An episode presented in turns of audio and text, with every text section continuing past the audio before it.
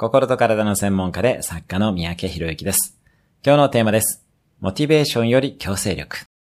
あなたは自分の意志に自信があるでしょうか？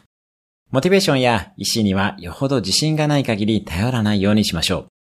アメリカのジョン・ロマリスとディーン・カーランという二人の経済学者は、お互い設定したダイエットの目標に達成しなかったら100万円を支払うと約束し、見事達成をしました。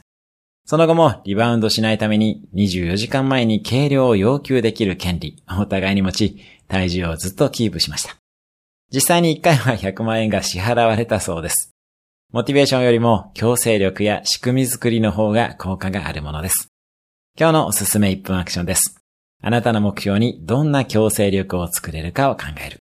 今日も素敵な一日を。毎日1分で人生は変わります。